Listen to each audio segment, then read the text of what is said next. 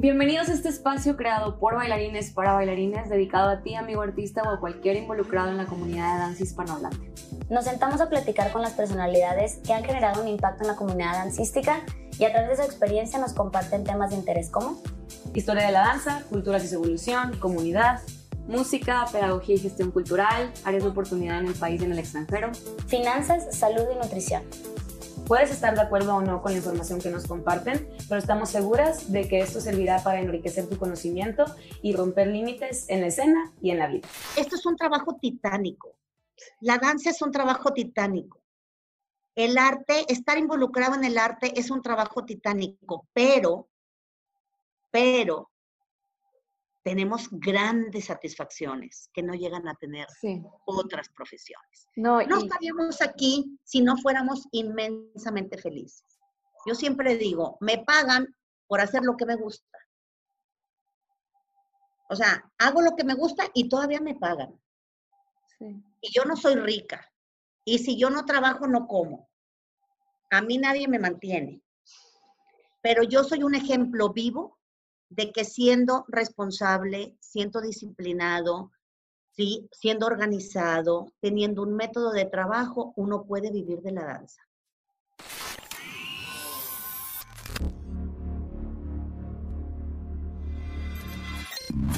En este episodio les queremos pedir una disculpa de antemano porque probablemente vamos a tener algunos problemas técnicos con el audio o incluso con el video. Estamos haciendo todo lo que se puede porque no queremos parar durante este tiempo que aparte necesitamos unirnos más que nunca. Y creo que este episodio de verdad va a enriquecerles el corazón de nuevo y les va a regresar las ilusiones. Entonces, a pesar de a lo mejor estas fallas técnicas, no dejen de escuchar todo el episodio. Está increíble. Maestra, bienvenida. Bienvenidos a un capítulo más de En la escena. El día de hoy estamos súper emocionados de presentarle a esta increíble mujer y eminencia en la danza. De verdad que, maestra, le queremos agradecer muchísimo que haya aceptado esta entrevista. No sabe lo mucho que significa para nosotros y la gente que nos está escuchando, o sea, de verdad prepárense para para escuchar algo súper valioso y de alguien que está súper bien preparada. Muchas, muchos ya la conocerán y en caso de que no la conozcan, les voy a platicar un poquito de ella, les voy a leer la semblanza porque realmente vale muchísimo la pena escuchar. La maestra Angélica Klen inicia sus estudios de danza con Blanca Areu, continuando su formación profesional en la Escuela Superior de Música y Danza de Monterrey. Simultáneamente se gradúa con mención honorífica en el Instituto Tecnológico y de Estudios Superiores de Monterrey. Años después, obtiene por medio del Instituto Nacional de Bellas Artes la licenciatura en Educación Artística con especialidad en danza y en el 2014 finaliza la maestría en Administración y Dirección de Centros Educativos. Su trabajo se distingue sobre todo por el impulso que da a la danza profesional en Monterrey en donde sus estudiantes han recibido un sinnúmero de reconocimientos, nacionales e internacionales, y al trabajo pedagógico en la formación de maestros de danza clásica. La maestra Klen tuvo la oportunidad de asesorar y titular a la primera generación de bailarines del ballet clásico del país. Por más de tres décadas ha realizado planes de estudio para la IMBA, asesorado a otras instituciones afines y desarrollado un sinnúmero de trabajos coreográficos así como reposiciones de obras de repertorio tradicional. Organizadora, jurado, maestra, asesora y conferencista, así como consejera de diferentes instituciones culturales, además de contar con publicaciones en libros y revistas especializadas. Participa en la creación del Ballet de Monterrey, codirigiendo posteriormente la compañía al lado de Fernando Bujones. Con Supera AC y el Gobierno del Estado de Nuevo León, Implementa un programa de danza social beneficiando a 4.000 niños y jóvenes de escuelas públicas y centros comunitarios. En el 2014 desarrolla la metodología Dánsica, detección de talento y exploración creativa, con el fin de acercar a la danza a cientos de estudiantes de bachillerato de la UNAM. A lo largo de su trayectoria ha recibido premios y distinciones entre los que destacan los mejores estudiantes de México, Premio de la Unión Mexicana de Cronistas y Críticos de Música y Teatro, Premio Raúl Flores Canelo, Medalla al Arte Dancístico Tijuana 2005. Durante su desarrollo profesional ha sido directora de The Angélica Estudio de Danza, directora de la Escuela Superior de Música y Danza de Monterrey, también directora de Educación y Cultura del municipio de San Pedro Garza García, directora artística ejecutiva del Ballet de Monterrey y directora de danza de la UNAM en la Ciudad de México. Actualmente es promotora cultural, asesora artística del Monterrey International Ballet Gala y forma parte del cuerpo académico de la Escuela Superior de Música y Danza de Monterrey. O sea, tenemos con nosotros una súper eminencia y de verdad que estamos súper honrados de tenerla, maestra. Muchísimas gracias por aceptar esta entrevista, de verdad. Un gusto, un gusto, un gusto. Y sobre todo en estos momentos, creo que compartir es la clave de la felicidad. Sí, 100%. Y estoy segura que quienes nos escuchen va a ser como un suspiro a su alma bien bonito. Entonces, de verdad, muchísimas gracias. Maestra, pues quiero empezar con las preguntas. También tengo aquí, las preparé porque realmente fue como, bueno, ¿qué, ¿qué, le podemos preguntar a la maestra para que nos, por todo este aporte que nos puede compartir usted, ¿no? Entonces, antes de empezar con cualquier cosa, la verdad es que siempre es bien bonito escuchar un poco de su historia. Ahorita que le leía la semblanza, pues me doy cuenta que además usted estudió una carrera en el Tecnológico de Monterrey, que fue con mención honorífica, que además, o sea, ¿cuál fue su proceso? ¿Qué vivió durante su vida? que decidió, a pesar de cualquier situación, dedicarse a la danza, darle su vida a la danza? ¿Qué pasó? Pues mira, eh, es increíble, pero la vida te va llevando. Y yo, ese ha sido como mi lema. Eh, no me gusta, a pesar de que soy sumamente organizada y planeadora, no me gusta planear mi vida. Entonces, yo no busco nada, sí, pero creo que sí hago cosas para poder estar en donde yo quiero estar. Pero no he planeado nada. Mira, yo, yo no nací en Monterrey. Okay. Eh, todos, yo, soy regiomontana de corazón porque vivo aquí desde los seis años. Okay. Nací en una ciudad muy pequeñita que se llama Teciutlán, en Puebla. Eh, no había nada, no había tele. nuestra tele, primera tele, la tuvimos aquí en Monterrey. Entonces, eh, yo nunca vi nada que tuviera que ver con, nada, con, cosas artísticas. O sea, nunca vi nada de danza, nada. Ballet menos. Pero eh, mis papás contaban que yo me subía arriba de unos zapatitos de ballet, de, no, unos zapatitos de plástico. Okay.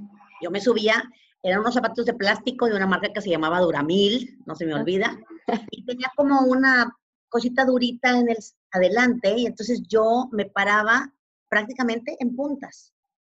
Y yo corría por toda la casa en puntas y pues como que me movía. Entonces, cuando a los seis años que eh, mis papás ya deciden venirnos a vivir para acá, a Monterrey, eh, mi papá dijo, lo primero que vamos a hacer llegando es inscribir a esta niña a una clase de ballet. Y tuve la fortuna de pues llegar con una maravillosa maestra que pues al fin también pionera de la danza en esta ciudad. eran dos hermanas, las hermanas Areu y Blanca, mi maestra, pues prácticamente ella fue la que se quedó a través de los años con esta escuela donde daban clases de ballet, de español y algo que se llamaba internacional, que es lo que tiene que ver ahora con como si fuera jazz, ¿verdad? Okay. De moda. Entonces, bueno, yo entré, lógicamente, a los seis años a las tres cosas, pero inmediatamente yo me di cuenta que a mí me gustaba el ballet. Entonces tuve la fortuna de estar con una mujer enamorada, apasionada, eh, que venía de, una familia de artistas, de un linaje de, trabajo en el mundo de las artes. Ok. ¿Verdad? Música, eh, danza, eh, zarzuela, etcétera, ¿no? Entonces, ella estuvo involucrada en este mundo desde muy pequeña y, creo que fue una pieza clave para, para mi vida porque nunca estudié con ella 20 años. Wow. Creo que los primeros, casi 22 años, los primeros 15 años, yo nunca pensé que esto iba a ser mi vida. Yo hice mi carrera, eh, terminé mi prepa, Lógicamente me empecé a dar cuenta que yo quería estudiar algo de danza, pero aquí no había absolutamente nada. La única opción era México y en México lo que había era una, la carrera de bailarín que ofrecía este, el Instituto Nacional de Bellas Artes y Literatura y pues resulta que yo ya no tenía edad. La edad de ingreso eran los nueve años. Entonces, pues no, era una opción. No era una opción. Eh, el TEC de Monterrey eh, abre una carrera especial para poder mantener a todos los jugadores de fútbol americano que se habían traído de Estados Unidos para fortalecer el equipo de, fútbol. Y eh, ellos no hablaban muy bien español, algunos, aunque eran casi todos de Texas, no hablaban muy bien español, entonces pues estudiaban contabilidad o estudiaban administración o cualquier otra carrera y resulta pues que sus promedios bajaban porque muchos de ellos no hablaban bien el español. Ok. Entonces crearon esta carrera, eh, que es la primera carrera que yo estudié, que se llama licenciatura en dirección deportiva. Y pues yo como que vi la luz cuando abre esta carrera, porque tenía que ver, a mí me gustaban mucho los deportes, yo jugaba mucho voleibol y jugaba mucho tenis y frontón, este, y pues tenía que ver con el cuerpo, tenía que ver con el movimiento. Entonces, eh, iba a estudiar ciencias químicas. Estaba inscrita para estudiar ciencias químicas porque me gusta la química, me gustan las matemáticas, pues me gustan muchas cosas, ¿verdad? Entonces, eh, al momento de que, de que está esta oferta de la carrera, pues yo sentí que era lo más parecido a la danza. Ya empezaba como a, ver que me, me, gustaba, me empezó a apasionar el mundo de la danza, tanto que para mí no era suficiente ir tres veces a la semana con mi maestra. Entonces yo iba a mi grupo, pero iba a otro grupo más abajo porque las clases eran una vez a la semana.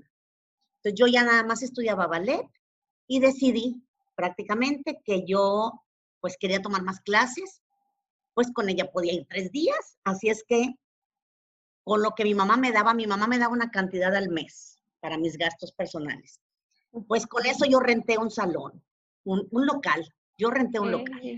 Wow. 17 años. Tenía 17 años. Estaba ya eh, terminando la preparatoria para entrar a carrera. Me animé, renté un local. Un tío me regaló unos fierros, unos tubos de fierro. Ok. Los limé, los lijé, ¿verdad? y ahí fue donde fue, los empotré en la pared y en piso, por supuesto. Entonces yo hice mi propio salón, pero nunca, nunca lo hice pensando en que yo iba a abrir una academia de danza. Yo lo hice porque yo quería tomar clases, yo quería bailar todos los días. Porque tuve la fortuna de que, de que Blanca Areu nunca me hizo ver que la clase era un entrenamiento. Que muchas veces así se maneja. Eh, pues tu clase de técnica es para entrenarte. Y ella no, ella nos hizo ver que la clase era para bailar. Entonces yo no entiendo, me cuesta mucho trabajo ver a muchos de mis alumnos y mucha gente que hace una clase técnica sin ningún sentimiento, sin ninguna emoción, en donde solamente involucra a los músculos del cuerpo. Okay. Porque yo no puedo disasociar hacer una clase y bailar. ¿sí? Para mí va como de la mano. Entonces, pues nunca me hizo falta un foro porque pues yo tenía mi espacio. Y ahí, ¿verdad? Abren esta carrera en el TEC. Batalló mucho un poco con mi, mamá, mi papá había fallecido. Hablo con, con mi mamá y bueno, yo fui una alumna pues prácticamente una buena estudiante, no me costaba trabajo el estudio, siempre ganaba premios, eh, tenía muy buenas calificaciones, eh, tenía derechos a becas, o sea, cosas así, ¿no? Entonces, era un poquito complicado porque ella como que no podía entender porque yo quería estudiar. Eh, para ella, la, la, carrera que yo quería estudiar en el TEC era como estudiar para ser maestro de deportes en la primaria. Ok.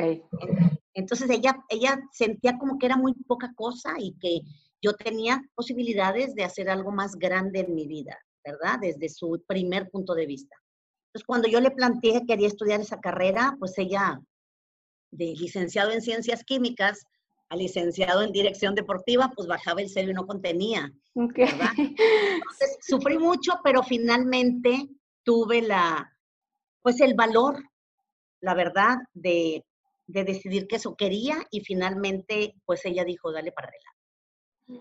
¿verdad? Entonces empecé a estudiar esta carrera, siempre ligada con la danza, y pues yo creo que esta carrera me ayudó muchísimo porque no era una carrera para ser maestro de deportes, era más bien una carrera para poder dirigir un centro deportivo, para poder estar en un departamento de deportes en alguna institución, en alguna universidad, y pues, lógicamente con tu especialidad. Entonces, eh, yo me metí a tomar muchas materias porque teníamos muchas materias optativas. este, cada semestre teníamos materias optativas. Entonces, yo me, yo me metí a tomar toda una línea de administración. O sea, administración general, administración de recursos humanos, tomé estadística, tomé microeconomía, tomé macroeconomía. O sea, yo buscaba como materias que me, que me dieran algo más. Más conocimiento, claro. Más conocimiento, no quedarme nada más en el área así de comunicación y de teatro y cosas así, ¿no? Y finalmente, pues bueno, eh, termino mi carrera, la, la terminé muy joven porque pues yo no, nada más llevaba seis materias, el TEC en aquel entonces llevaban siete materias, pero como todos, todos mis compañeros eran de alto rendimiento, pues tenían que dedicar mínimo cuatro o cinco horas diarias a su entrenamiento, ya fueran basquetbolistas o jugadores de fútbol americano, corredores, ¿verdad? Nadadores. Entonces, pues yo siempre fui metiendo materias extras, me lo permitía mi promedio y acabé un semestre antes. Y ahí fue donde ya dije, bueno, ahora sí, este espacio que yo usaba para, para pasarla bien, la verdad, para hacer danza, para... Eh, yo inventaba cosas, bueno, yo juraba que inventaba, ¿no? ¡Qué padre! Sí, yo inventaba este, rutinas y, y demás. Este, pues fue el momento así como clave que se ligó al momento en que se abre la Escuela Superior de Música y Danza de Monterrey. Entonces, yo tomo un curso de verano cuando se abre la escuela en el 7-7 y yo me gradúo el siguiente semestre. Entonces, pues empiezo a trabajar en la academia y pues ya, ahora sí dije, bueno, pues necesito ya valerme por mí misma. Eh, ya me había casado aparte. Entonces, pues me empiezo a dar clases en la academia, pues para sacar la renta, ¿verdad? porque pues, mi mamá ya no me daba dinero, entonces pues había que sacar para la renta y empecé a dar clases. Tenía dos grupitos de vecinitas y chicas que habían estudiado en la misma escuela que yo y demás. Y por otro lado, pues se abre la posibilidad de estudiar una carrera de maestro en la Escuela Superior de Música de Monterrey. Y yo me inscribí inmediatamente. Entonces, bueno, fue, fue eh, muy complejo porque pues entré con una generación, pasa el año y entonces resulta que de esa generación ya no queda nadie, nada más que yo. Entonces, pues, pues ya no hay generación. Entonces, bueno, puedo repetir. Bueno, pues sí, sí puedes repetir. Entonces vuelvo a cursar el primer grado, pasa el año o dos años, se acaban las generaciones. Y entonces, para no hacerte largo el cuento, yo estuve tres veces primer año. Por eso no quiero dar clases de primer año. no me gustan. Estoy negada a volverlo a pasar. Sí, el primer año. Pero pues tomé la decisión, no sabía, yo, yo, yo tenía mi academia, este, y pues estudiaba en la escuela, era muy, muy feliz con la carrera de maestro. Y pues después eh, traje, empezaron a traer maestros de Cuba, maravilloso, pero llegó un momento en que pues se termina el intercambio con Cuba. Eh, yo empecé a dar clases. Eh, lo increíble es que yo no quería dar clases en el área de clásico porque yo sentía que todavía me falta, como que sentía una responsabilidad muy grande tomar un grupo de gente que tenía sueños de ser bailarín profesional. Claro. Yo pensaba que posiblemente si yo no tenía las herramientas necesarias, yo podía romper muchos sueños. Estoy hablando, estaba bien chava, ¿eh? Pero bueno, era, siempre he sido muy intensa. Entonces, cuando a mí me ofrecen eh, dar clases en la escuela, pues claro que yo dije que no. Yo dije, no, yo no estoy preparada, eh, siento que no. Y pues eso me conlleva y me convencen para dar clases en contemporáneo. Okay. yo empecé dando clases de ballet a los chicos de contemporáneo. Y bueno, nunca supe porque yo estaba negada al contemporáneo porque yo era como el ballet, ya sabes, la princesita, así, ya sabes. ¿no? Sí, sí, sí. príncipe. Entonces, eh, al principio me costó muchísimo entender el fundamento de la danza contemporánea. Eh, eh, pensábamos diferente, ¿verdad? Pero por alguna razón la vida me llevó ahí. Y, y, empecé a trabajar con los chicos de contemporáneo. muchos de ellos ahora son de mi edad o dos, tres años más chicos que yo, unos son mayores que yo. Son gente que han tenido una trayectoria impresionante en el país. O sea, me tocó darle clase a, a Mayela Garza, que está en Oaxaca, este, el esposo de Alejandra Serret, Manuel, también estaba conmigo. Eh, esta chica Cisneros, Marcela Cisneros, que falleció hace años, eh, pilar importante en la Universidad de Nuevo León, Rolando Beatis, súper reconocido también en el mundo de la danza.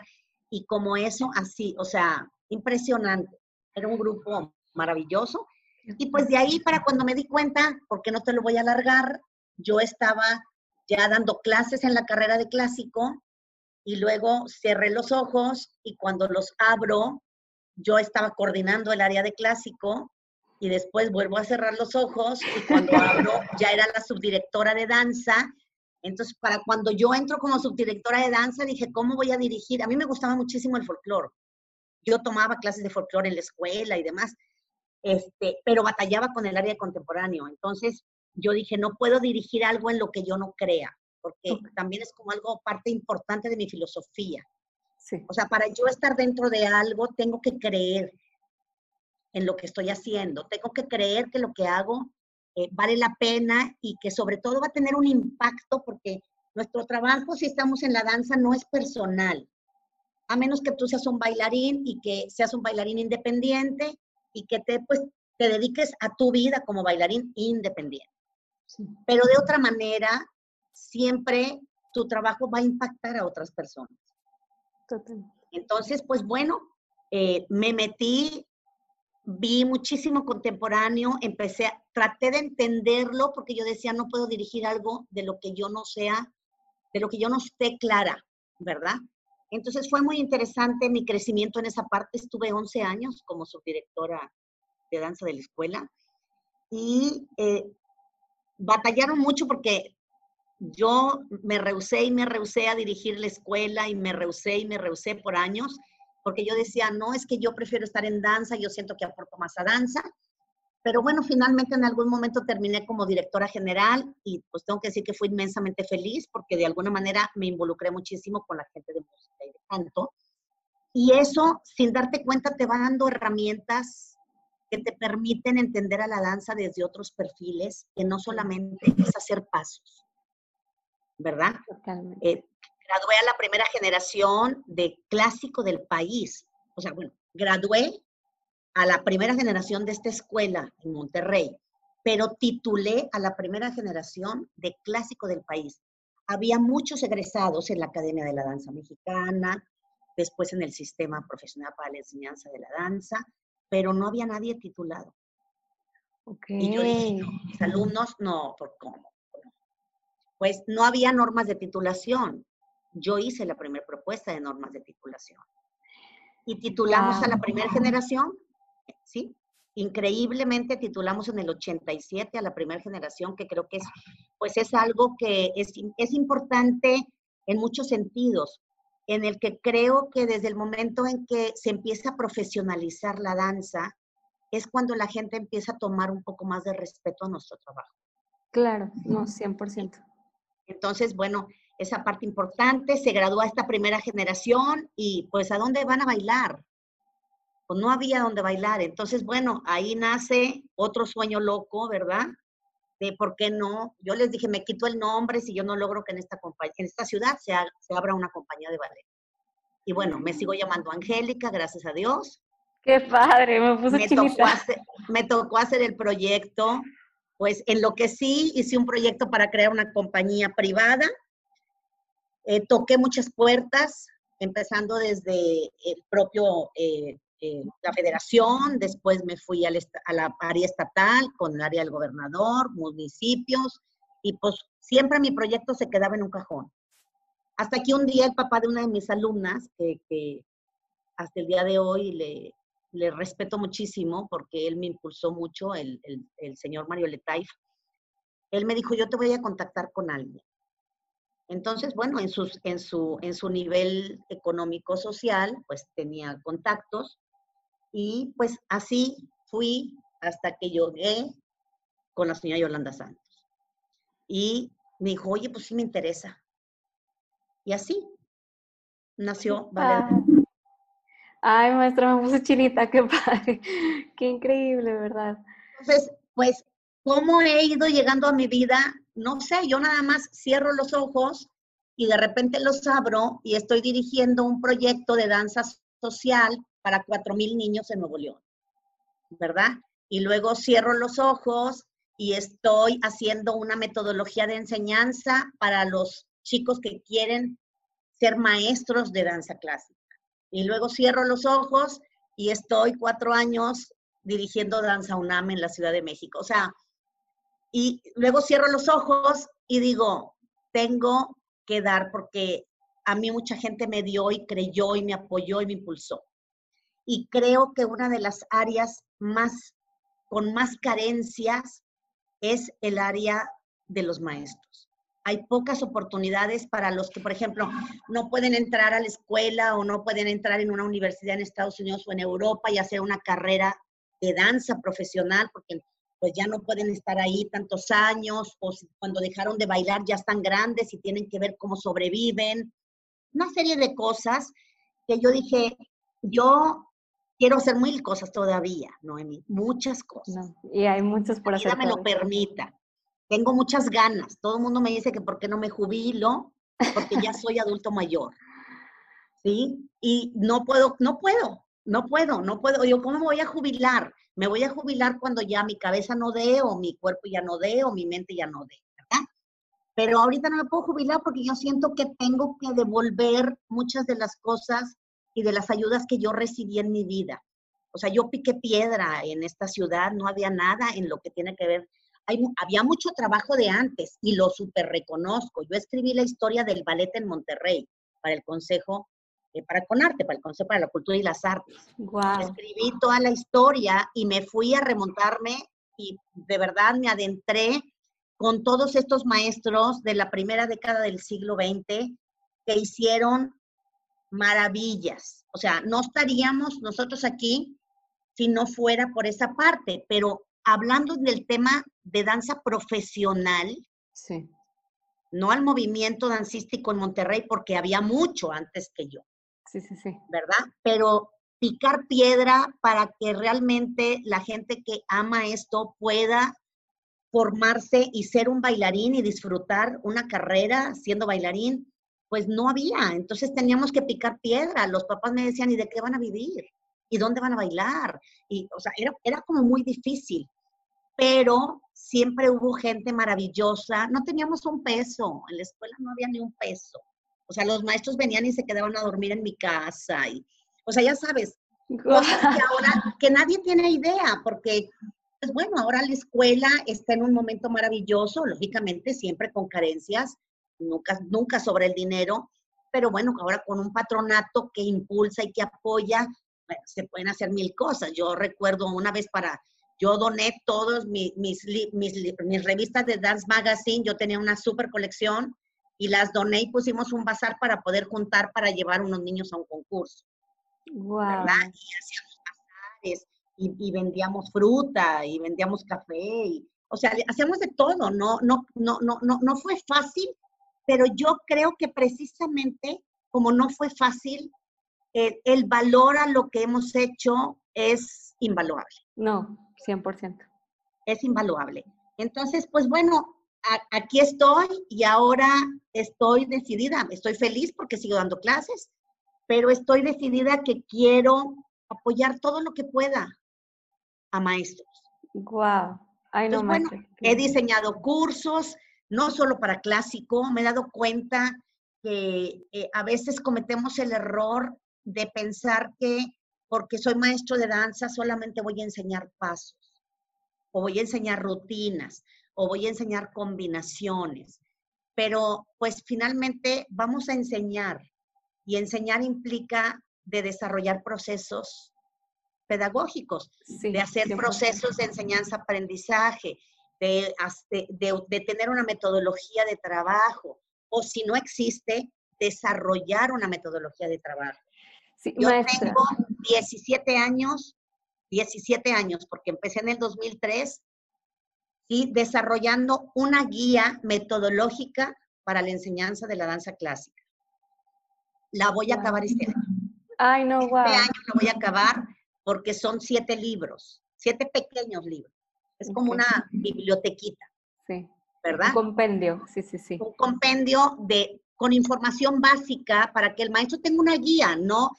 lógicamente, pues hay que tomar, eh, eh, tener conocimientos extras de anatomía, de música, de pedagogía, de psicología, de, o sea, de mil cosas, porque nosotros como maestros nos convertimos en todo, ¿verdad? De primeros auxilios, de todo. Entonces, pues bueno, eh, eh, quiero, quiero realmente eh, dedicar bastante tiempo al, a, fortalecer la formación de maestros y en algún momento quisiera retribuir con danza en las escuelas. Ya lo hice, ya lo hice, pero yo creo que eso es lo que podría cambiar a nuestro país. O sea, yo siempre digo, sí, posiblemente el que va a ser regidor o el que va a ser diputado o, el que va a estar en esos puestos pasó por estos procesos de contacto con el arte, con la música, con la danza, van a pensar muy diferente y van a ver que esto no es de segunda prioridad. No. Van a ver que esto, la educación, la cultura, el deporte, son de primera necesidad. ¿Por qué? Porque eh, se está trabajando y bueno, incluyo el deporte, pero en este caso me toca hablar de la cultura. Eh, estamos tocando el corazón de los niños, de los jóvenes, y, y, a veces eso hace falta porque nos volvemos como robotizados.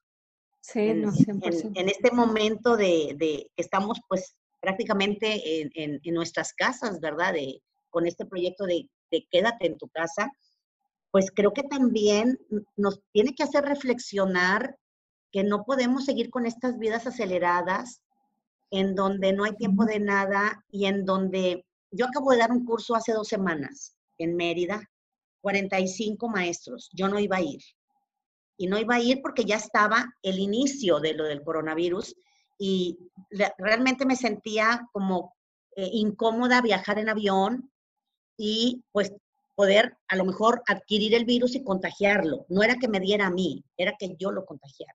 Claro. Pero bueno, había 45 maestros, eh, venían de diferentes ciudades de, de, Yucatán, este, de Quintana Roo, y pues yo dije, va para adelante, va para adelante. Y entonces yo les decía, estos tres días, con estas 20 horas, lo que vamos a hacer es lo que nunca hacemos es darnos un tiempo para reflexionar, para analizar, para ver posibilidades, porque como estamos da clase, da clase, da clase, da clase, esto ensaya, monta la función, el otro, el festival, el no sé qué, esto, el proyecto. Entonces, nunca hay ese tiempo de reflexión y por eso creo que a veces nuestra forma de enseñar eh, se queda en el camino y no logra despuntar. Sí, no, 100%. Sí, es que vamos como al día y sobre objetivos como casi imposibles de en un mes tiene que estar listo esto para una competencia. Entonces, a ver, o sea, estoy apenas trabajando con los cuerpos, entonces es, un proceso que se está descuidando y que vamos corriendo y creo que hasta se descuida más por estar corriendo. Y, y fíjate que yo creo que cuando uno va a la base, sus logros para el maestro son más fáciles y para el alumno también. Claro. ¿sí? Y la base de, de la danza y la herramienta de trabajo es el cuerpo. Entonces, a veces hacemos todo, les enseñamos todo, menos a cómo entender y conocer su cuerpo. Claro, no Y tenemos que partir de ahí. Y como eso todo, o sea, tenemos que, como yo digo, siempre de lo sencillo a lo complejo tenemos que enseñar primero la A y luego la B. O sea, no puede, y nosotros nos saltamos muchos procesos. Sí. ¿Por qué? Porque no tenemos prácticamente esa idea de una estructura, de una planeación, y pues todo se nos va a la técnica y, y a la coreografía, y pues la parte de construcción de un cuerpo. y de una mente, y luego todavía el cuerpo, la mente y el corazón. al interior del ser humano, va, se nos fue. Entonces nunca llegamos a esa parte interna. Sí, entonces, 100%. Sí, pues entonces a veces por eso, pues, pues lo que construimos son robots de la danza. No, maestra, y qué bueno que toque ese tema porque justo una de las preguntas que le queríamos hacer es, mire, lo voy a leer porque hasta la, ejemplifique bien. No me la este, pongas muy difícil, ¿eh? no, va, va, por la misma línea. Este, o sea, justo ahorita que lo que está mencionando, y le platico a lo mejor un poco hablando de, de rama urbana, pero creo que esto se pueden identificar muchas personas a lo mejor y ahorita al menos se percibe que la trayectoria que tiene el ballet o el clásico y demás ya tiene como cierto fundamento, cierto proceso a seguir. Todo esto que menciona es excesivamente valioso, pero alguien que está como practicando una técnica nueva o que realmente apenas están llegando como los conocimientos, porque incluso puede ser alguna corriente africana o puede ser alguna corriente jamaiquina o lo que tú quieras. Bueno, ¿qué, cómo el, cómo el maestro, una, obviamente se tiene que entrenar en el estilo y lo que tú quieras, pero ¿cómo puede empezar a generar esta metodología? O sea, ¿qué es lo que tiene que empezar a ver el maestro antes de enseñar estos pasos o cosas que les... Porque a lo mejor es perspectiva mía, pero yo siento que a, muchos nos puede llegar a pasar que vemos un paso, vemos algo que hicieron del estilo y nada más lo queremos repetir. Entonces, mira, en esa parte, ¿sí? Nosotros tenemos que desarrollarle al estudiante conocimientos y habilidades. Para poder desarrollar conocimientos y habilidades, tenemos que usar diferentes formas. Entonces, tú has dicho algo muy importante. Yo me tengo que aprender algo para poderlo enseñar. Pero no es la única forma de enseñar. Ahí es donde viene tu trabajo como maestro. Decir, ok, tengo que enseñar esto, pero ¿cómo sería el método o el proceso más correcto para que el alumno lo domine? No es más rápido. Como dicen, lo que bien se aprende no se olvida. Entonces, ¿de qué manera le puedo enseñar? Y no podemos prácticamente copiar como nos enseñaron. Primero porque no somos esa persona no tuvimos la vivencia de esa persona, no tuvimos los conocimientos de esa persona. Por eso no podemos ser copies. Yo les digo, con una Angélica Klen en este mundo basta. Una, una, no más. Entonces, yo no quiero copia, yo quiero que cada persona que yo forme como maestro tenga su propia identidad. ¿Sí? Yo solamente por medio de un método les voy facilitando el camino. ¿Y usted considera que ese método pudiera aplicarse para todo o realmente es, bueno, sabes que a lo mejor para esta gama de, le voy a decir una cosa, de dancehall, cualquier cosa, un estilo, ¿no? Este, no, pues deberías de ejemplificar otro método, o, o sí cree que puede existir como, y bueno, voy a sacar el tema porque yo incluso tomé un curso con ustedes, los principios básicos, que se los recomiendo infinitamente, no saben cómo aclarar la vida, pero, o sea, sí puede haber como un, un una rama común que nos una en la danza para empezar a, generar esa metodología, aunque cada quien hagamos o dominemos técnicas distintas? Pues mira, yo creo que yo estoy trabajando ahorita con unos, me, impresiona cómo me, entrevistas, a veces no hay coincidencias, ¿eh? Pero me entrevistas en un momento en que yo estoy trabajando con un grupo, eh, estoy dando una clase que es como un taller de investigación pero lo enfocamos con este grupo a los procesos de cómo remontar un ballet o cómo montar una coreografía y luego cómo ensayarlo, porque no, hay, no, no, se sabe cuando la gente no tiene mucha experiencia y a veces hasta la que tiene mucha experiencia, como no lo, no lo analizó, lo vivió desde otro perfil, no sabe cómo hacerlo. Entonces nosotros estamos haciendo ahorita primero desde crear un objetivo. Tú tienes que tener objetivos. Entonces, ¿qué quieres lograr? O sea, para, ¿quieres enseñar esto? Pero ¿para qué? Porque la gente nunca se pregunta eso. La gente nada más enseña. Ok, ¿para qué lo quiero enseñar? O sea, en, en mi área, en lo que yo esté haciendo, la especialidad que tú quieras. A lo mejor tú tienes, estás usando como una herramienta una técnica alternativa o X movimientos alternativos a tu este, disciplina. Primero tienes que saber para qué lo quieres enseñar. Después tienes que saber cómo lo debes de enseñar. Y ahí es donde tú tienes que hacer como una estructura.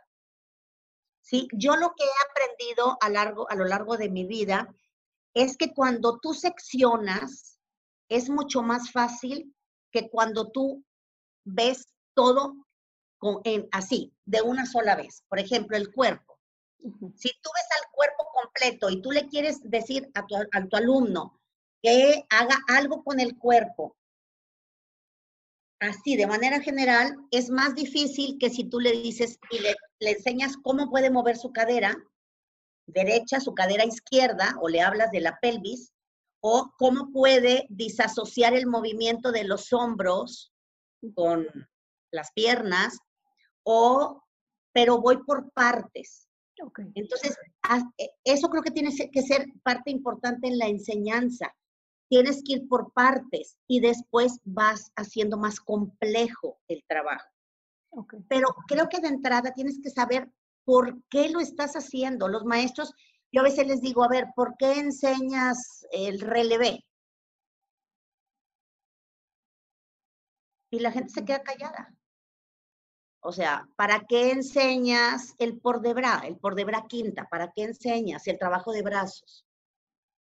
Entonces se queda, ¿para qué enseñas, para qué le enseñas al niño a hacer un demiplié? Estoy hablando de pasos que sé que casi todas las disciplinas los van a conocer. Claro. ¿Verdad? Y la gente no sabe. Entonces, cuando tú sabes que quieres dar elasticidad a la ingle, que quieres lograr el muelleo del movimiento, en el caso del ballet, que quieres lograr mayor abertura y control, pues cuando tú enseñas el demi-plié, lo enseñas con otra visión que solamente doblo rodillas, estiro rodillas. Claro, no ¿Verdad? Entonces, muchas, no hay muchas metodologías. Mira, cuando yo empecé como subdirectora de danza, me recuerdo mucho con la maestra Erendira Vega, que era la, eh, la que estaba encargada ahí ayudándome a hacer los planes de estudio. Yo le decía, pero ¿dónde están los programas? Programas de contemporáneo. O sea, yo quería ver el programa, no, yo en clásico tenía el programa y, y que enseñas en el primer mes y que enseñas en el segundo mes, de pasos, no es la metodología, pero había como un programa. Entonces, no existía, no había. Y entonces yo le decía, bueno, ¿cómo hay una congruencia de donde inicias a donde terminas? O sea, ¿hacia dónde vas? ¿Cómo vas a saber hacia dónde vas? Yo siento que nos quedamos muy limitados en nuestro concepto así de aquí. Nada más, yo el paso lo hago, lo copio porque así me lo enseñaron pero nunca me pongo a analizar si a lo mejor si yo lo hiciera de otra manera, podría funcionar mejor, se podría sentir mucho más cómodo. Claro. Eh, podría desarrollar una musculatura diferente. Sencillamente yo nada más hago. Y ahí es donde viene esa, tú puedes hacer tu propia metodología. O sea, yo, yo estudié metodología, pero la metodología que yo estoy haciendo ahora, pues la información, lógicamente, está, pero no al nivel de desglose que yo estoy haciendo. ¿Por qué? Porque le estoy facilitando y dándole todas las fases de enseñanza. Primero lo haces así, después lo haces así, después lo haces así, después lo haces así, después así. Primero haces estos brazos, o sea, tú puedes ir buscando, si no, si no tienes herramientas, ¿Por, qué crees que estoy haciendo yo esta metodología? Porque no hay tantas metodologías. Algunas son muy compactas y la gente no las entiende. Entonces, yo lo que quiero es precisamente esos maestros que no han podido hacer una carrera, que tengan una guía. Va a ser una guía metodológica. Son, son guías. No vas a ser muy buen maestro porque compres el libro. Claro. ¿Verdad? O sea, pero te va a dar herramientas para que tú puedas y una estructura y un orden. Sí, 100%. ¿Verdad? Entonces, yo, por ejemplo, a mis alumnos les digo, si tú trabajas en una escuela particular y en esa escuela no te dan un programa de contenidos de lo que tú tienes que ver en ese año, sí. tú hazlo. O sea, ¿por qué estás esperando? Es que no me lo dan. Entonces, como que siempre hay excusas por parte de nosotros, ¿verdad? Algo pasa eh, eh, con la gente de danza eh, y en algunas disciplinas, porque en unas menos. No queremos escribir. Entonces, yo te quiero plantear, tú me dijiste cómo. Empieza a hacer una bitácora. Yo ahora que estoy dando clases, pues claro que empecé a dar clases aquí por Zoom, igual, ¿verdad? Ya sabes, con mis alumnos, yo registro todos los días todo. Si se resbaló, si no sé qué, si ahora sí jaló el audio, si ahora no jaló, si ahora eh, sintió que le dolía la rodilla, si a algunos se les sale todo, todo documento, a qué horas empiezo, a qué horas termino, cuántos ejercicios hago, todas las vivencias. Porque cuando yo termine esta parte, los tiempos que estemos aquí, cuando yo vuelva a leer, todas estas son como unas minutas un poquito más especificadas, o sea, no son tan, tan cortas. A mí, de ahí es de donde me va a dar para partir hacia dónde puedo ir si yo decido algún día seguir dando clases aquí, en, este, en estas plataformas. Claro. Que, pues a eso vamos, estamos en el siglo XXI, ¿no? Lo, claro que tenemos que buscar el contacto físico porque así es y eso es lo que te nutre mucho el corazón y el alma. Pero a veces no se puede y aquí estamos y estamos felices y seguimos para adelante, no paramos, seguimos, o sea, cuidando pues eh, que nuestro espíritu tenga fuerza, tenga energía. Claro. Entonces, pues esa, esa, es, esa es la cuestión. Organización, planeación. Yo, les, yo se les digo a los maestros, no lleguen. Miren, eh, yo soy muy buena improvisando clases. Sí. Pues sí, ¿verdad? Pero tengo más de 45 años dando clases o un poquito más. Porque una clase muy chiquita. Yo a los 15 años, 14, 15 años ya estaba dando clase. Porque vi que me gustaba dar clase. Voy a parar tantito para toser. Sí, no se preocupe.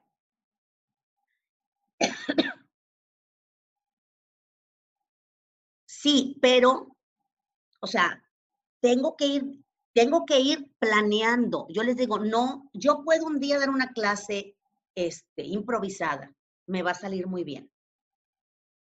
Sí, pero a lo tengo muchos años en esto. Pero ¿qué sucede? Es como una costumbre. Los maestros improvisamos las clases. Oh, y está bien. Si tú eres muy bueno, dale para adelante pero tienes que tener algo que te esté guiando, que te diga, oye, a ver, no estás haciendo esto. Entonces, yo, por ejemplo, yo documento todas mis clases. Tengo alteros de libretas, así. Alteros. Sí, yo también. Entonces, por ejemplo, yo ahorita trabajo tres meses o cuatro meses con mis alumnos y yo me empiezo, empiezo a revisar mis clases y de repente digo, ay, caray, estoy trabajando poco desplazamiento al lado oye, estoy trabajando pocas cosas en el, eh, eh, sobre, sobre el, el, relevé, en relevé, o, oye, se me están yendo muchas cosas de coordinación, o, me estoy olvidando de pasos importantísimos que, me, que los necesito hacer. Y como estoy con cosas nuevas, se me olvida todo lo que ya aprendieron. Entonces yo cada tres, cuatro meses hago mi lista, primero así de todos los pasos que por alguna razón he dejado de hacer y que tengo que volver a retomarlos. Claro. ¿Sí? Sí, totalmente. entonces vas como ordenando, organizando, documentemos nuestro trabajo. Ok, no, 100%, maestra. Y, ah, o sea, ahora sí muere un poco un corte comercial eh, y, y, quiero ver si usted a, a, lo mejor nos pueda como dar una pequeña introducción o demás, este, justo para que una vez que la escuchen, de verdad que yo se los voy a recomendar muchísimo este curso. Sé que usted da este curso de principios básicos para la pedagogía en la danza, que ha sido realmente, es, esto, o sea, lo que nos platica, nos ha dado como una estructura, un orden, cosas que no pueden faltarle al maestro. Bueno, ¿qué, qué cosas le pudiera o sea, ¿cómo, le pudiera decir así al maestro en, o a quien nos está escuchando en, a grandes rasgos, por dónde debe de empezar? Y ya, si quiere saber más información, realmente es que no vamos a abarcarla aquí, pero la pueden buscar, pero ¿por eh, dónde debe de empezar? Pues es que tienes que empezar por lo más sencillo. Y vuelvo a lo mismo, de manera fácil. Ok. De manera fácil. Tienes que buscar estrategias. Tienes que buscar estrategias en tu trabajo, en tu proceso de enseñanza-aprendizaje. Yo a veces les digo, ¿qué estrategias estás usando en tu proceso de enseñanza-aprendizaje? Y los maestros se me quedan así, se, les, se les abren los ojos porque como que dicen, ¿qué procesos? Pues si yo estoy enseñando o sea, a bailar jazz y yo estoy poniendo la combinación, ¿verdad? Yo estoy poniendo la, el de la combinación de hoy. Sí. Entonces, pues por eso, pero ¿qué hiciste previo? Si tú, si tú planteaste una combinación, ¿qué hiciste previo en el momento en que hiciste tu calentamiento, que hiciste diagonales? Depende de cómo cada quien trabaje. Hablemos, por ejemplo, de una clase de jazz, ¿no? ¿Qué hiciste en esa parte previa a tu clase? que te ayude a que la combinación que vas a poner le salga al muchacho, la sienta. Por ejemplo, a lo mejor es una combinación donde hay mucho control corporal o donde hay muchos fueras de eje o donde hay muchos giros. ¿Qué hiciste previo? ¿Los has ido preparando durante esa semana o ese mes? Porque a veces tú tienes que programar. Yo a veces tengo dificultades que si las pongo en, un día no van a salir. Entonces yo tres meses antes estoy preparando al cuerpo. ¿Verdad? Y estoy pensando qué puedo hacer con mi cuerpo para que cuando yo llegue y que haga, quiero que hagan lo que, lo que yo estoy pensando, los cuerpos de los chicos funcionen. Ok. Entonces, esa es, es, como mi responsabilidad como docente. Okay. Porque no, soy un, no soy un instructor, soy un docente. No, 100%. Y creo que, ah, eh, o sea, como complementando o, lo que me está diciendo, pues es, creo que como maestro lo primero que tenemos que hacer es estudiarle el cuerpo, o sea, del alumno. Vamos a estudiar, el cuerpo del alumno. Pero aparte de estudiar el cuerpo del alumno, Noemi, porque eso es lo que yo he visto en los últimos años. Yo hice una investigación hace algunos años con 18 eh, chicos y chicas, que no eran, no eran niñitos, eh, ya tenían 13, 14 años para arriba, 18. Y lo que me di cuenta es que el maestro conoce el cuerpo del alumno, pero el alumno no conoce su cuerpo. Ok. Porque el maestro no le, a veces le decimos lo que está mal hecho,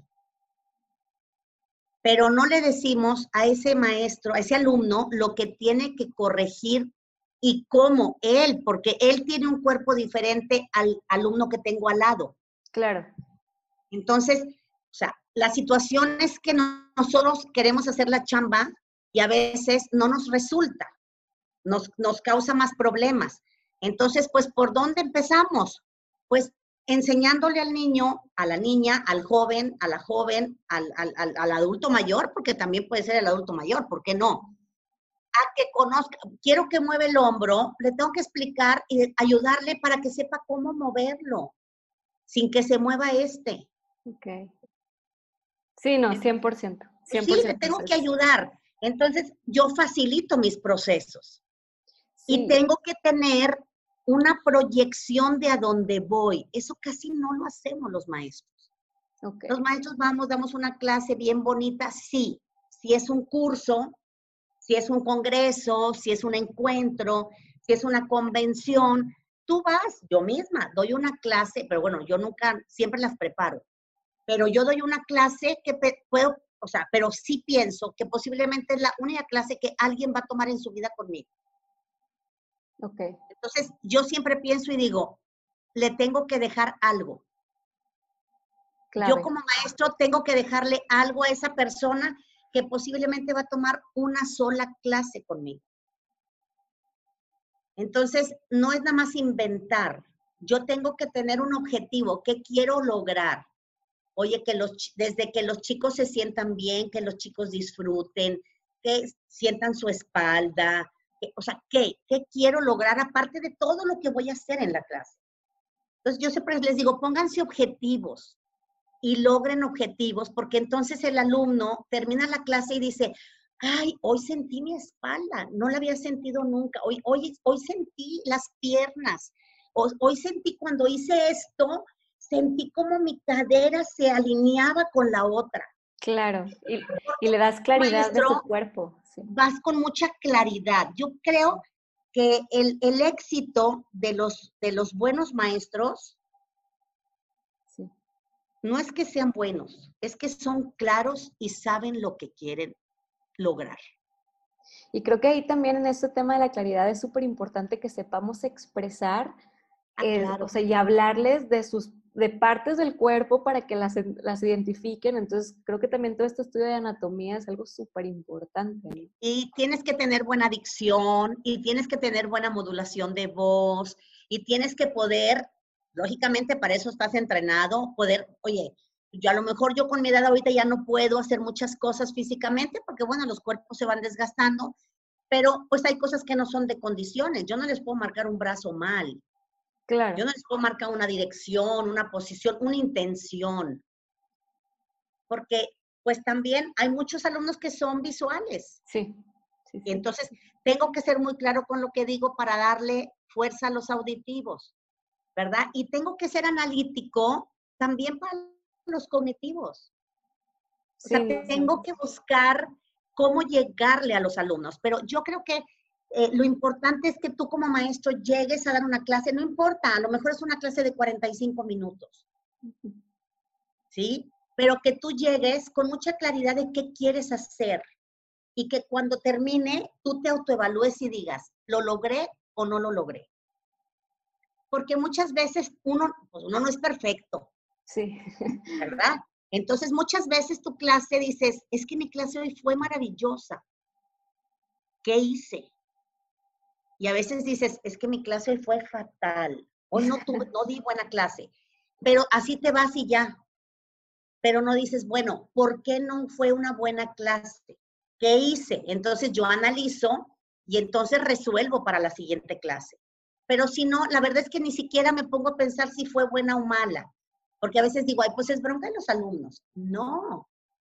Yo a veces, yo pienso, ¿verdad? Que muchas de las veces cosas que no se logran con los alumnos es porque a veces nosotros mismos los limitamos por nuestra falta de capacidad. Sí, estoy hablando de cosas duras. Sí, no, pero tiene toda la razón. Cosas duras. Pero yo creo que si nosotros no nos acudimos un poco y nos autoevaluamos, sí, yo a veces digo, híjole, no puedo seguir cometiendo este error. Al día de hoy, no, esto no me gustó, no puedo seguir haciendo. A veces hasta de, si hice un tono, le hablé a alguien de una manera o exigí de una forma o no exigí. O sea, eh, todos los extremos, ¿verdad? O no fui clara, o, y eso que yo preparo, preparando siempre hay problemas. Sí, sin preparar. ¿Verdad? Imagínate sin preparar, pues vas, no sabes ni a qué vas. No, Entonces, pues yo lo que creo es que organización, planeación, tener un método, tener estrategias, tener objetivos, vas a lograr que tus alumnos adquieran conocimientos y desarrollen habilidades y destrezas a otro nivel. Sí, 100%. Eh, sé que no estoy hablando eh, como acostumbra, como se acostumbra a hablar en la danza, ¿verdad? Estoy hablando ya de una manera un poco más intelectual, pero yo creo que es que nosotros tenemos que ser seres inteligentes. No, y, parte de profesionalizar lo que hacemos es darle toda, e, o sea, dar todo esto, pues dar todo el peso, dar todo el peso. ¿Por qué? Porque, pues, si no nos, si no nos respetan y no nos valoran, nosotros tenemos la culpa. O sea, si siguen viendo a la danza como un hobby, no, señor, no es un hobby. No sabes todo lo que tengo que hacer para dar una clase. No sabes todo lo que tiene que hacer tu hijo o el alumno para lograr esto. No, y todo el bien que genera en la persona, en el alumno y en la sociedad. O sea, realmente es que se está devaluando mucho eh, y es una labor súper bonita. El impacto, el impacto social, el impacto cultural y el impacto emocional que ofrece la danza es impresionante. a mí me han dicho, maestra, ¿y usted por qué nunca ha ido con un terapeuta o con un psicólogo para resolver sus problemas? Bueno, a lo mejor algún día lo voy a hacer, ¿verdad? Pero es que estoy inmersa en esto. Y esto es lo que mantiene a mi persona bien. Sí, no, claro. Y cuando no estoy bien, yo tengo que decir, espérate, espérame, no. Tú estás trabajando para otros. Tienes que estar bien, porque somos una radiografía. La gente en el arte, especialmente en la danza, somos una radiografía. Si estamos mal, se nos nota, si estamos tristes, se nos nota, si estamos frustrados, se nos nota. Entonces, pues tenemos un compromiso impresionante, impresionante con quienes de verdad dicen, quiero estudiar con ese maestro, quien hace esfuerzo por tomar una clase de la disciplina que sea porque quiere disfrutar. A veces mucha gente toma clase y no quiere ser bailarín profesional. Y es tan válido ser maestro en esos niveles que, que formar bailarines. O sea, yo ahorita yo ya, no, yo ya no doy clases para formar bailarines. Y no por eso soy menos o más. Y muchos años, 30 años di clase en una academia. Mi academia duró 30 años. Y a los 30 años dije, ya le toca a los jóvenes, va, otros, ¿verdad? Ya chole con la misma. No, y está padrísimo también dar ese legado, porque digo, de eso se trata, no somos eternos, ¿no? O sea, claro, le toca, le toca a los que siguen. 100%, 100%. O sea, tú crees, imagínate, para mí es una satisfacción maravillosa. Tú sabes cuánta gente que de alguna manera pasó por mi vida y que posiblemente cuando pasó yo no tenía los conocimientos que tengo ahora, pero siempre tuve pasión y amor y siempre fui disciplinada y siempre fui entregada y siempre fui organizada. Y verlos ahora siendo coreógrafos reconocidos, bailando en compañías en el mundo, dando clases, o sea, cambiando vidas. Entonces, inclusive hasta posiblemente muchos mejores que yo, y digo posiblemente porque sí hay. Y digo, ahora sí, mi labor como docente ya tiene, o sea, ya está, está cubierta. Me falta mucho por hacer, pero cuando tú logras que tu alumno sea mejor que tú. Claro. Uf, o sea, son regalos de verdad que da la vida que no tienen precio. Ay, maestra, no, qué bonito. Me estoy poniendo muy chinita, voy a llorar.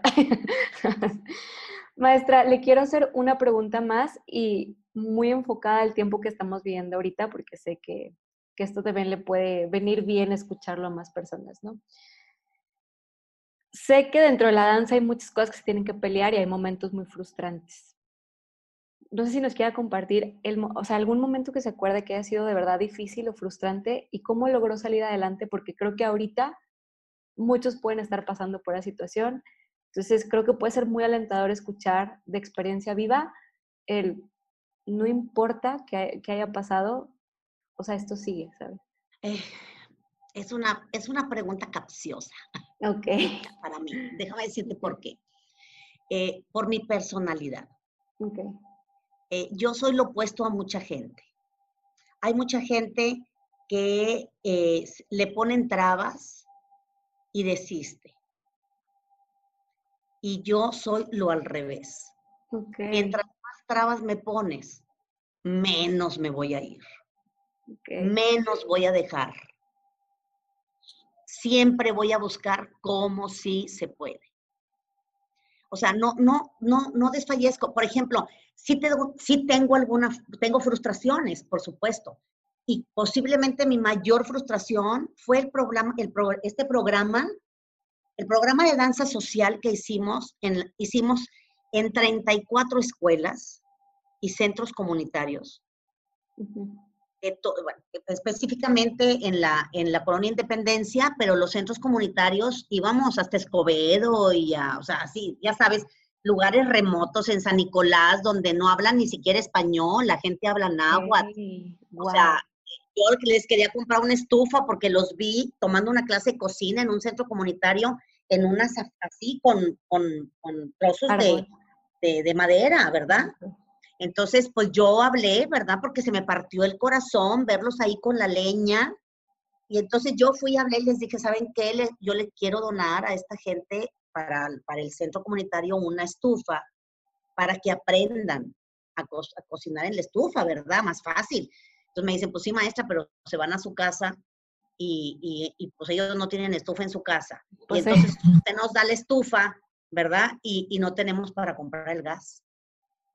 O sea, entonces es como, es, ah. como, es como una impotencia. Entonces, cuando, cuando hicimos este, este programa, que yo estaba convencida que iba a cambiar, o sea, no solamente, eh, nosotros usamos a la música y a la danza como un medio.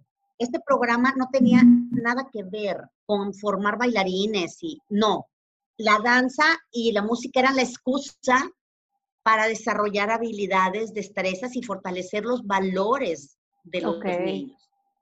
Sí, eh, cambiamos vidas. O sea, nos decían, la directora de la secundaria decía, maestros, ¿cómo le hacen ustedes para callar a los muchachos?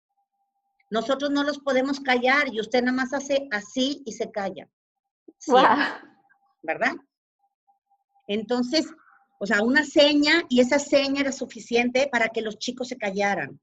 Pero de alguna manera sí estuvimos desarrollando muchas habilidades y destrezas, respeto. O sea, el, proyecto era, era hermosísimo porque había muchas cosas adentro que no se notaban, pero que sí a la mera hora se veían cambios y se vieron cambios radicales inclusive en la escolaridad. Mejoraron en calificaciones. Yo tengo estudios. Yo tuve, o sea, hubo un amigo, amigo psicólogo que daba eh, clases de teatro aparte, y él me ayudó a hacer todos los estudios previos, durante y al final. Él mismo no lo creía. Me decía, es impresionante. Yo les estaba dando empleo a 50 artistas, entre músicos y bailarines. Tenía hasta directores de compañías trabajando conmigo. Ay, wow. O sea, era maravilloso porque les estaba dando un trabajo aparte dignamente pagado, no les pagábamos una millonada, pero como trabajaban medio tiempo, prácticamente ellos podían el otro medio tiempo usarlo para bailar, para entrenarse, este, eh, porque yo quería que todos fueran activos. Todos los artistas que contratamos eran activos, porque yo quería que los chicos estuvieran frente a un bailarín o frente a un músico. Para mí era muy importante.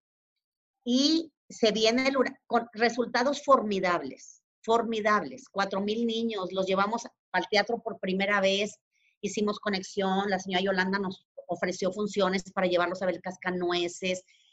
El teatro de la ciudad, o sea, el gobierno del estado me apoyó, los llevamos a bailar al teatro de la ciudad, hicimos funciones con ellos. O sea, fue, era un proyecto hermoso. Cerramos en junio, en julio viene el huracán Alex, se destroza la ciudad y entonces pues el gobernador pues dice que era el que nos apoyaba en una parte y esta asociación de Supera apoyaba con otro tanto importante, ¿verdad? Nos dicen, no hay dinero. Yo, no sabes, se, se me destrozó el corazón. Primera plana del norte, testimoniales de los maestros, de los papás, que por qué quitaban el programa. Porque habían visto los cambios, nos, nos cuidaban, en la independencia, allá en la risca donde dicen que no te puedes meter. Ahí te cuidaban. Nunca, nunca les pasó nada a mis maestros, ni a mí. Nunca nos pasó nada, pero siempre andábamos con nuestra playera del programa y la gente iba cuidando a los maestros. ¿Por qué? Porque veían que era algo positivo para la comunidad. 100%. ¿Sí? Se cancela el programa y la verdad es que yo me fui de espaldas.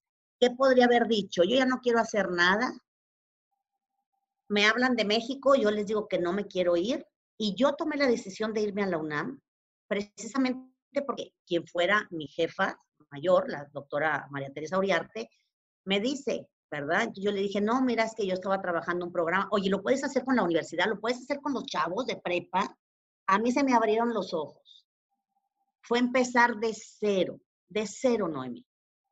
Hacer una metodología, ahí sí hicimos una metodología reforzando la que ya teníamos con la experiencia de todo un año, con todo lo que habíamos hecho de análisis, porque nosotros trabajábamos una vez a la semana con los maestros haciendo análisis, preparando clases, revisando clases. Los maestros no iban a improvisar. No improvisaban sus clases, las preparaban. Y estamos hablando que no estábamos formando bailarines, ¿eh? No, sí, sí. Pero era todo muy ordenado. Entonces, pues, a entrarle. Eh, yo me acuerdo, en, la escuela no teníamos dinero para nada.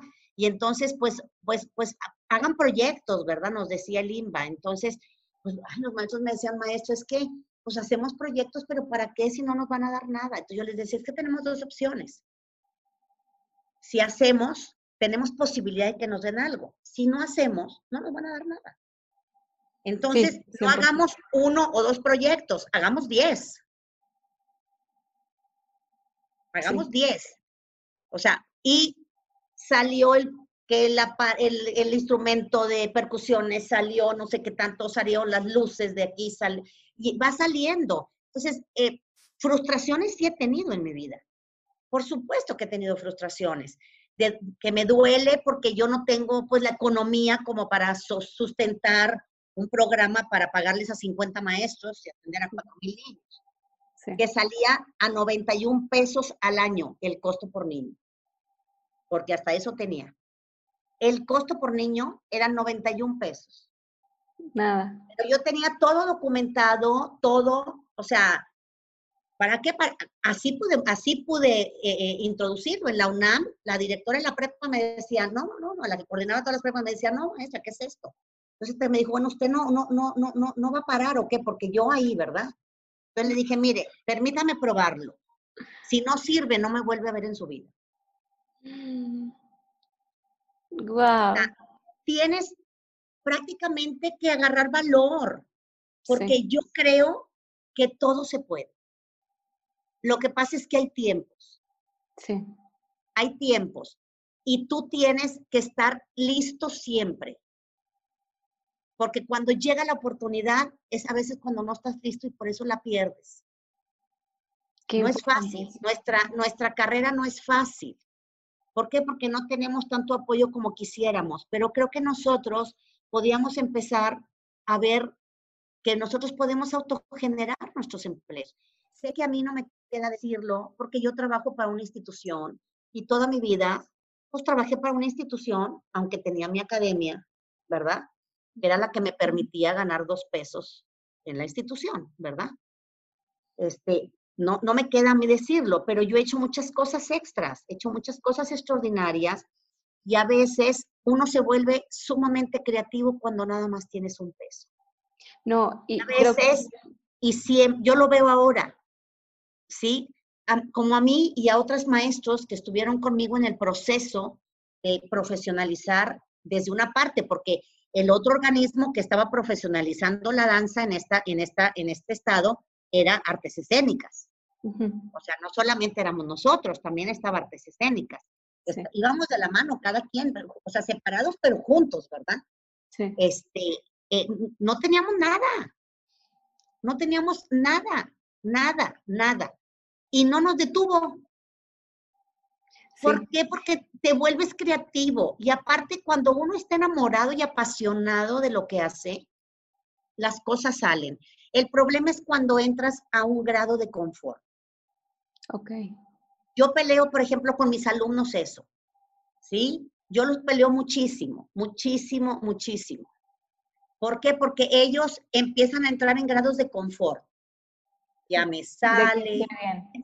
Grado de confort, voy muy bien. ¿Comparado con qué?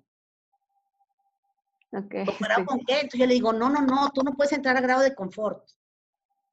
Cuando yo entro a grado de confort es cuando me voy de los lugares. Esa es mi forma. Yo siempre me voy de los lugares cuando estoy a mero arriba y que siento que ya, como que ya estoy haciendo lo mismo. Entonces me voy para hacer otra cosa porque necesito retos en mi vida. Wow. Bueno, por eso te digo que soy yo, ¿me entiendes? Soy yo. Entonces, frustraciones sí he tenido, pero yo ya les he dicho, pónganme todas las piedras que quieran en el camino porque todas las voy a saltar. No, y, y es que creo que simplemente esa forma de ver las cosas es súper inspirador porque igual alguien no va a tener esa personalidad, pero pensar en que la persistencia y la perseverancia te va a llevar. Ahí está. Dale, o sea la disciplina y la constancia te lleva a tener logros.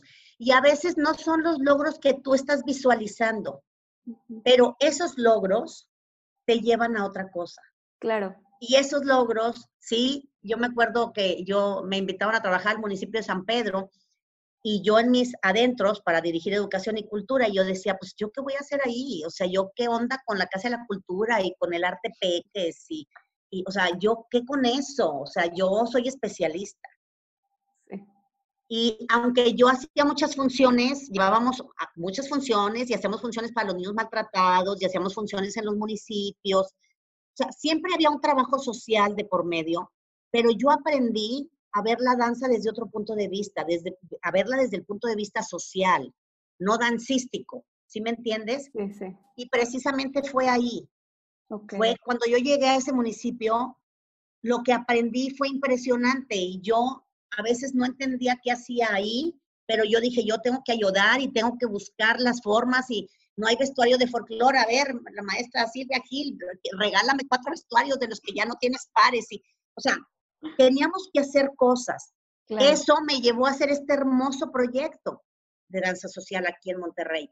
Eso me llevó después a hacer el otro proyecto en la UNAM y entonces te van llevando de la mano. A veces tú no sabes por qué estás en un lugar y no entiendes hacia dónde va tu trabajo. Y a veces tu trabajo toma fuerza años después con algo que hiciste. Sí, pero lo importante es que lo que quieras hacer lo hagas de verdad con el corazón. Y lo hagas, eh, no sé, con, eh, con, con, ese deseo de siempre dar lo mejor de ti, eh, siempre ofrecer todo lo que puedas y todo lo que esté a tu alcance, no quedarte en grados de confort. Muchos nos quedamos en grados de confort y ahí es donde nos destacamos, mi amor. Y ahí es donde ya la gente no crece y luego dice, pero es que, ¿por qué la otra persona que tiene menos experiencia que yo ha logrado? Pues bueno, es por suerte, porque su papá tenía dinero. No, no, no, aunque el papá tenga dinero, si esa persona no le mete, da lo mismo, que le haya puesto la academia gigante, se le va a quedar vacía. Sí, es trabajo. ¿Verdad? Es lo que tú das. O sea, de verdad que te tienes que entregar y ser auténtico. Creo que esa es una palabra que a mí me gusta mucho. Uno tiene que ser auténtico en lo que hace. Y uno tiene que creer que lo que hace uno es lo más importante. Sí. a mí me dicen, o sea, es que tú, o sea, tú, tú crees que nada más tengo lo tuyo, que nada más lo tuyo es importante. Pues no sé, mis jefes, ¿verdad? Mis altos jerarquías, así me decían. O sea, ¿tú crees que nada más lo tuyo es importante? Sí, nada más lo mío es importante. ¿Sí? Entonces, estás como cadillo y no les toca otra más que, más que ayudarte. Pues ya, a veces nada más porque dicen, ya, para que la maestra pues Angélica deje de poner gorro, atiéndanla. Ay, no, qué padre. No hay, otras, no hay otra forma, mi amor, no hay otra forma. O sea, eh, si queremos hacer, esto, esto es un trabajo titánico. La danza es un trabajo titánico. El arte, estar involucrado en el arte es un trabajo titánico, pero, pero tenemos grandes satisfacciones que no llegan a tener otras profesiones. No, estaríamos aquí si no fuéramos inmensamente felices. Yo siempre digo, me pagan por hacer lo que me gusta. O sea, hago lo que me gusta y todavía me pagan. Y yo no soy rica. Y si yo no trabajo, no como. A mí nadie me mantiene. Pero yo soy un ejemplo vivo de que siendo responsable, siendo disciplinado, ¿sí? siendo organizado, teniendo un método de trabajo, uno puede vivir de la danza.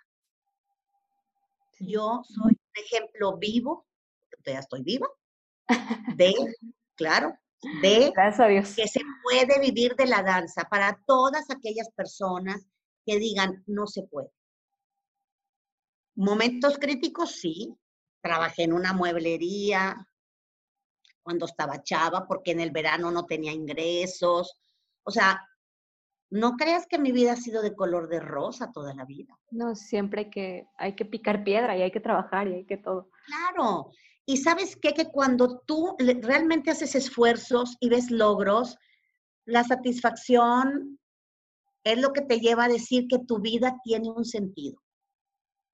Y Estoy hablando profesional, porque, bueno, tu vida tiene un sentido también personal. ¿verdad? Pero estoy hablando de tu profesión, o sea, tú solo, yo siempre les digo a mis alumnos que cada quien teje su propio destino. Tú lo tejes. Tú sabes si lo tejes con agujeros para que no te tape el suéter o si lo tejes de tal manera que te proteja en tu vida. O sea, tú vas a tejer tu destino con todo lo que hagas, todas las decisiones que tomes y toda la manera en que tú te entregues, ¿verdad? Eh, a mí me dicen que soy muy intensa. O sea, a veces hasta mis alumnos, ¿verdad? A la maestra más intensa, ¿sí?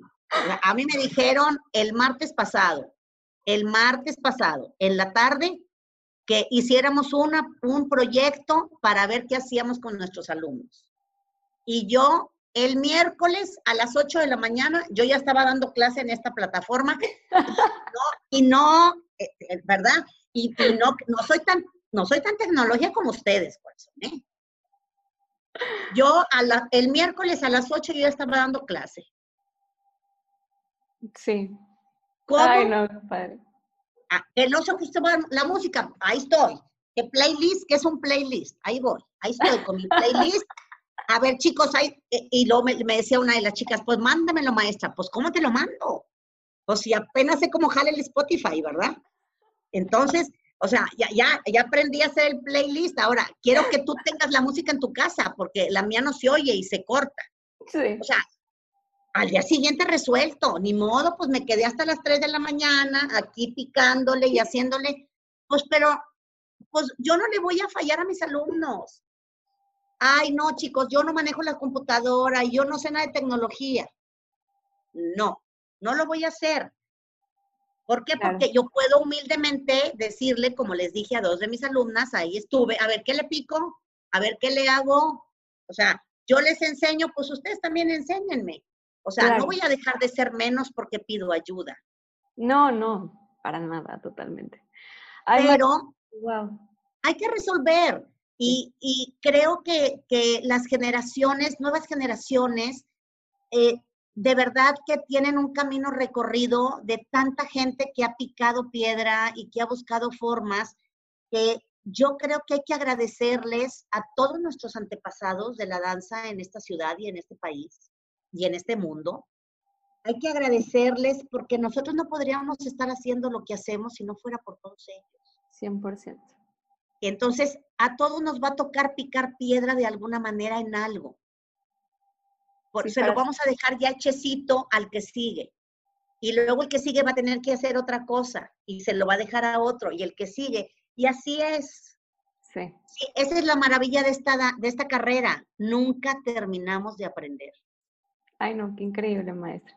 Maestra, ya, ya, ya se nos va a acabar el tiempo, pero de verdad que todo lo que ha dicho ha sido fabuloso. Creo que aparte ha sido súper inspirador y creo que en estos momentos nos va a caer de perlas. Cada persona que la escuche, de verdad que se va a dar cuenta de, o sea, de que esta pasión y que este amor por lo que hace se trasciende en la vida de las personas y de verdad que le agradecemos de todo corazón que se haya tomado este tiempo, que, que nos haya compartido.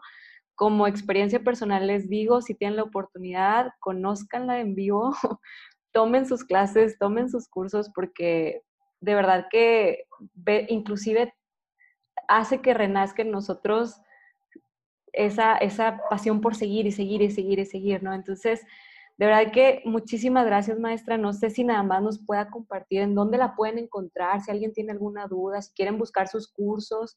Mira, estoy en Facebook, es más fácil. Yo todavía no tengo una página, que creo que la voy a poner dentro de poco. Me han insistido mucho que dé cursos en línea. Eh, ya tengo como un año eh, eh, viendo, pero yo nunca, yo nunca me adelanto si no tengo las cosas seguras. Yo siempre voy pianito hasta saber que va a funcionar. Claro, con prueba y error muchas cosas. Pero me puede mandar mensajito por Messenger en Facebook y con todo gusto, si hay interés, yo les puedo mantener. Eh, viajo por toda la República, estoy viajando muchísimo y estoy dando cursos. Tengo un curso que es para cualquier disciplina dancística, inclusive para gente de deportes, de taekwondo, de gimnasia eh, y de todas las disciplinas de danza, que se llama Por dónde empezar y actualmente ya estoy dando cursos de metodología para la enseñanza de la danza clásica y tengo también otro curso de introducción a las puntas. Eh, son, muy los, son muy cómodos, bueno, son pesados porque duran 20 horas, pero lo damos entre viernes, sábado y domingo y así no hay excusa de que es que yo no puedo dejar de trabajar y yo no puedo esto. Entonces, las damos en viernes por la tarde, sábado y domingo. O, por ejemplo, hace dos semanas di curso en Mérida, precisamente este curso de por dónde empezar, y dimos clase el sábado 14, el domingo 15 y el lunes que era puente 16. Okay. Terminamos a las 4 y todo el mundo se fue para su ciudad. Yo incluyendo me regresé a Monterrey. Entonces, eh, los tengo diseñados de tal manera que los maestros no tengan que sacrificar sus trabajos, pero que de alguna manera a lo mejor piden un permiso un viernes en la tarde o si trabajan el sábado en la mañana, pero se dan la oportunidad de analizar, de pensar, de, de, como serenarse, serenarse y se dan tiempo de recibir, porque a veces el maestro, el problema es que damos, damos, damos, damos y, no recibimos. Sí, entonces eh, tenemos que tener como un tiempo de paz y creo que nos lo merecemos. Aparte, nos lo merecemos porque damos mucho. Claro. Entonces yo feliz, abierta a lo que se pueda, eh, abierta siempre a ayudar, eh, porque creo que ese es eh, de mis objetivos actuales en mi vida, sobre todo a docentes, en todo lo que esté a mi alcance. Y pues sigo trabajando, espero este año terminar mi guía didáctica, ¿verdad? Mi guía de metodología de enseñanza, que pues lo que quiero es imprimirla para que la gente, ya sea digital o en físico, para que la gente tenga dónde consultar, no dónde aprender a dar clases, sino dónde consultar. Está padrísimo, de verdad. Como quiera, vamos a dejar los datos de la maestra en, en los datos de abajo. Y nuevamente, muchísimas gracias. Muchas gracias porque este episodio de verdad fue súper nutritivo y yo creo que próximamente la vamos a ir buscando, maestro, porque sabemos que todavía tiene muchísimo más que compartirnos y nosotros más que honrados de poder tenerla. Muchísimas gracias. Gracias a ustedes, los jóvenes, por esta iniciativa y por unirse. Nos tenemos que unir. Somos muy poquitos en este mundo. Y si no nos unimos por un bien común, que es dar más oportunidades a que la gente conozca y se acerque a la danza, sí, no funciona. Yo tenía un programa de radio en Radio UNAM una vez a la semana y siempre terminaba diciendo, la danza es un derecho de todos. Lo vuelvo a rectificar. La danza es un derecho de todos no solamente a nivel profesional. Si yo quiero bailar, voy a ser inmensamente feliz en el baño, en la cocina, en la boda, en donde quiera. Es un derecho y lo tenemos que usar. Ay, maestro, muchísimas gracias, de verdad. Muchísimas gracias. Con esto nos despedimos y nos vemos hasta el próximo episodio.